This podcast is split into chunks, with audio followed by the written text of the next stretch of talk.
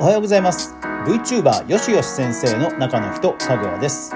人気 YouTuber 水溜りボンドのトミーさんが半年間の自粛期間を経て復帰したことが報じられました。しかしその期間中なんと精神科へ通院していたということも明らかにされクリエイターの健康問題が注目されることとなりました。今日はこの話題を取り上げていきたいと思います。それでは行ってみましょう。今日の話題があなたを変える。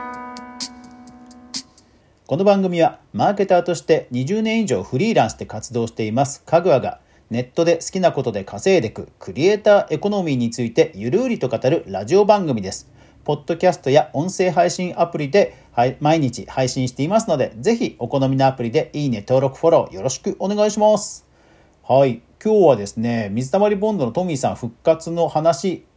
なんですが、えー、まあ本題としては、えー、クリエイターのあの健康問題について考えていきたいと思いますので、えー、ぜひね、最後まで聞いてください。では、こちらの記事からいきましょう。えー、海洋ネット、えー、クリエイターや、まあ、サブカルなどのいろんなこうニュースを配信しているメディアですが、えー、海洋ネットの11月4日のあ違う違う違う11月4日12月3日の記事です。水溜りボンドトミー活動再開コロナ禍 YouTuber 宴会騒動から半年ぶりと。はい。えー、コンビ YouTuber 水溜りボンドのトミーさんが12月2日に投稿された動画で、えー、これからもよろしくお願いしますと出演し、えー、再開することを発表したと。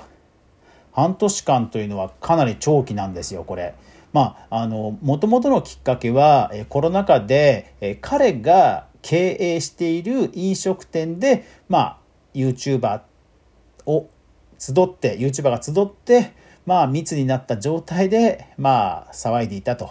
いうことが報じられて、批判を浴び、えー、まあ、関係する YouTuber が軒並み自粛をしていました。で、彼は多分一番長くて、まあ、半年間ということで、かなり心配する声も上がっていたんですよね。で、えー、昨日、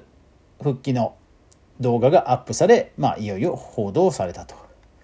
はい、でその中で、まあ、いろんなこうメディアが報じたんですけどもこの海洋ネットが一番詳しくて、えー、私が注目したのは、えー、後半です。約半年の自粛では精神科へ入院アルバイトもと、えー、また自粛期間中に精神科へ入院していたとも、え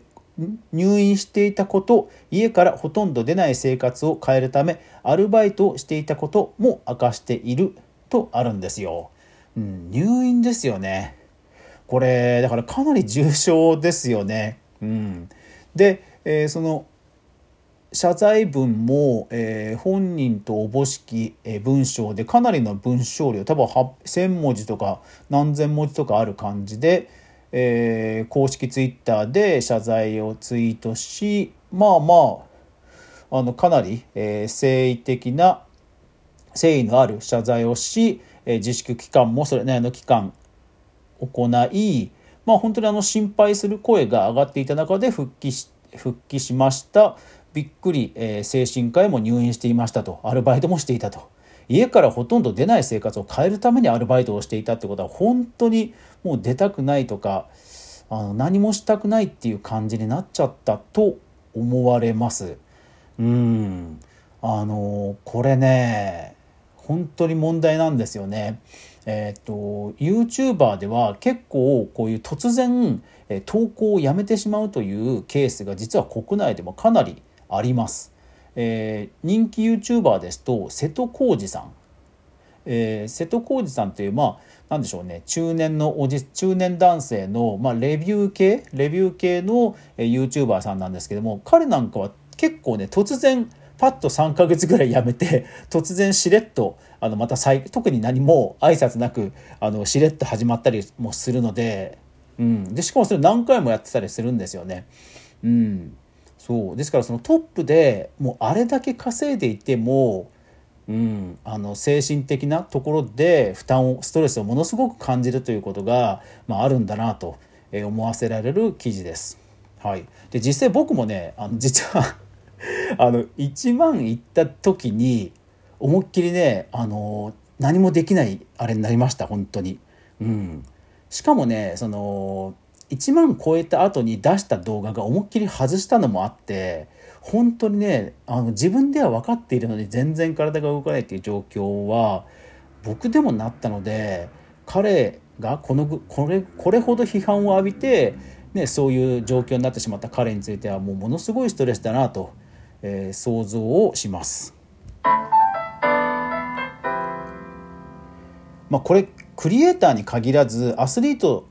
などでもなる、まあ、いわゆるそのバーンアウト燃え尽き症候群と呼ばれるものです。えー、イップスというスポーツだとイップスとかいうのかな、うん、燃え尽き症候群というのが実はあのもうその病気としてもともうかなりあってで特にクリエイター、まあ、YouTuber というのはほら事務所に所属しなせずに、まあ、していてもほぼ個人で一人でやっているようなところが多いじゃないですか。なのでより抱えてしまうと。いうこととあとやっぱり YouTube とかプラットフォームが投稿の継続性を重視するということもやはりこう脅迫観念になってですね、えー、やらなくちゃいけないだけども体が動かないという本当にこう燃え尽きてしまうということが、えー、あります。でこれ本当に不定期にあのニュースになったりするんですよね。あのこういった燃え尽き症候群というあのメンタルの部分じゃなくても結構な健康被害、まあ、腰痛から始まっていろんなこう健康被害というのは実は YouTuber さん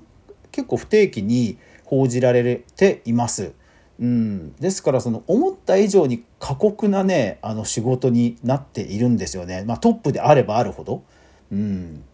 ですから、えこの問題は実は多くのクリエイターさんに実は関係している、まあ、自分事として、え考えるべき問題かなというのは、え声を大きくして言いたいです。YouTuber に限らずおそらくクリエイター一人で何か黙々と、え、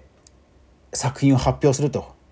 いう、えー、生き方をしている人は多分多くの方経験する可能性があるのでそうそうあそうだからあれですよ。あのよく小説家のあの死の、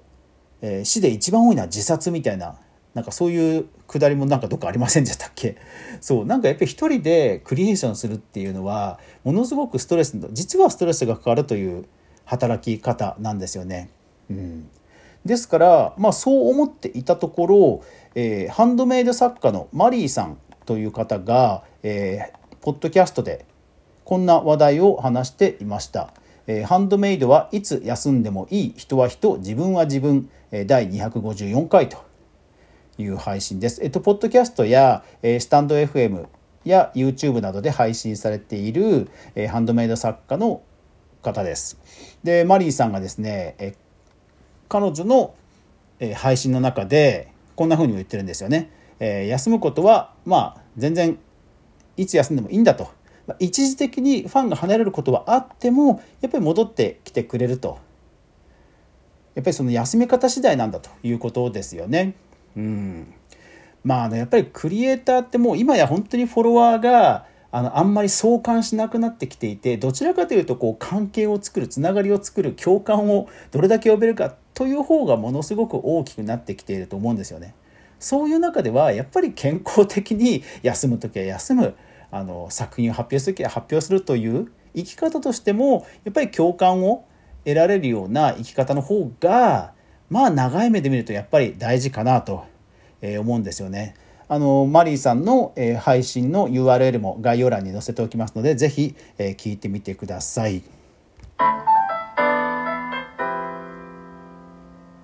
はい、えー、今日は、えクリエイターのバーンアウト問題について、え掘り下げてきました。これ実は海外でも注目されてきていますしあと日本でもやっぱり、えー、ビットスターとか、えー、YouTuber 事務所もその動きをちょっと、えー、し始めてきていて、えー、今までのような単に所属するだけじゃなくて所属してガンガン斡旋するっていうレーベルとあと本当に単に登録だけして、えー、住所なんか代替するとか本当に機能面だけを提供するレーベルとかなんかね今かなり細分化も進んでいるようでおそらく今後、えー、YouTuber の対象がねほら一時期ものすごくあったじゃないですかそういう中では YouTuber のクリエイターの福利厚生というのもいずれ注目される時期が日本でも来るはずです。ですから、えー、ハンドメイドや、えー、料理研究家インスタグラマーさんインフルエンサーさん、まあ、事務所をね検討される時にはそういった福利厚生もね、え、注目するといいかもしれません。はい。というわけで今日はクリエイターのバーンアウト問題について取り上げてきました。これ誰しもね、陥る問題だと思うので、皆さん、僕も含め定期的に休み取るようにしましょう。というわけで、えー、クリエイターエコノミーについての話題を、え毎日取り上げていますので、よかったらフォローよろしくお願いします。最後までご視聴ありがとうございました。今日一日皆さんにとって素敵な一日になりますように。それでは皆さん、いってらっしゃい。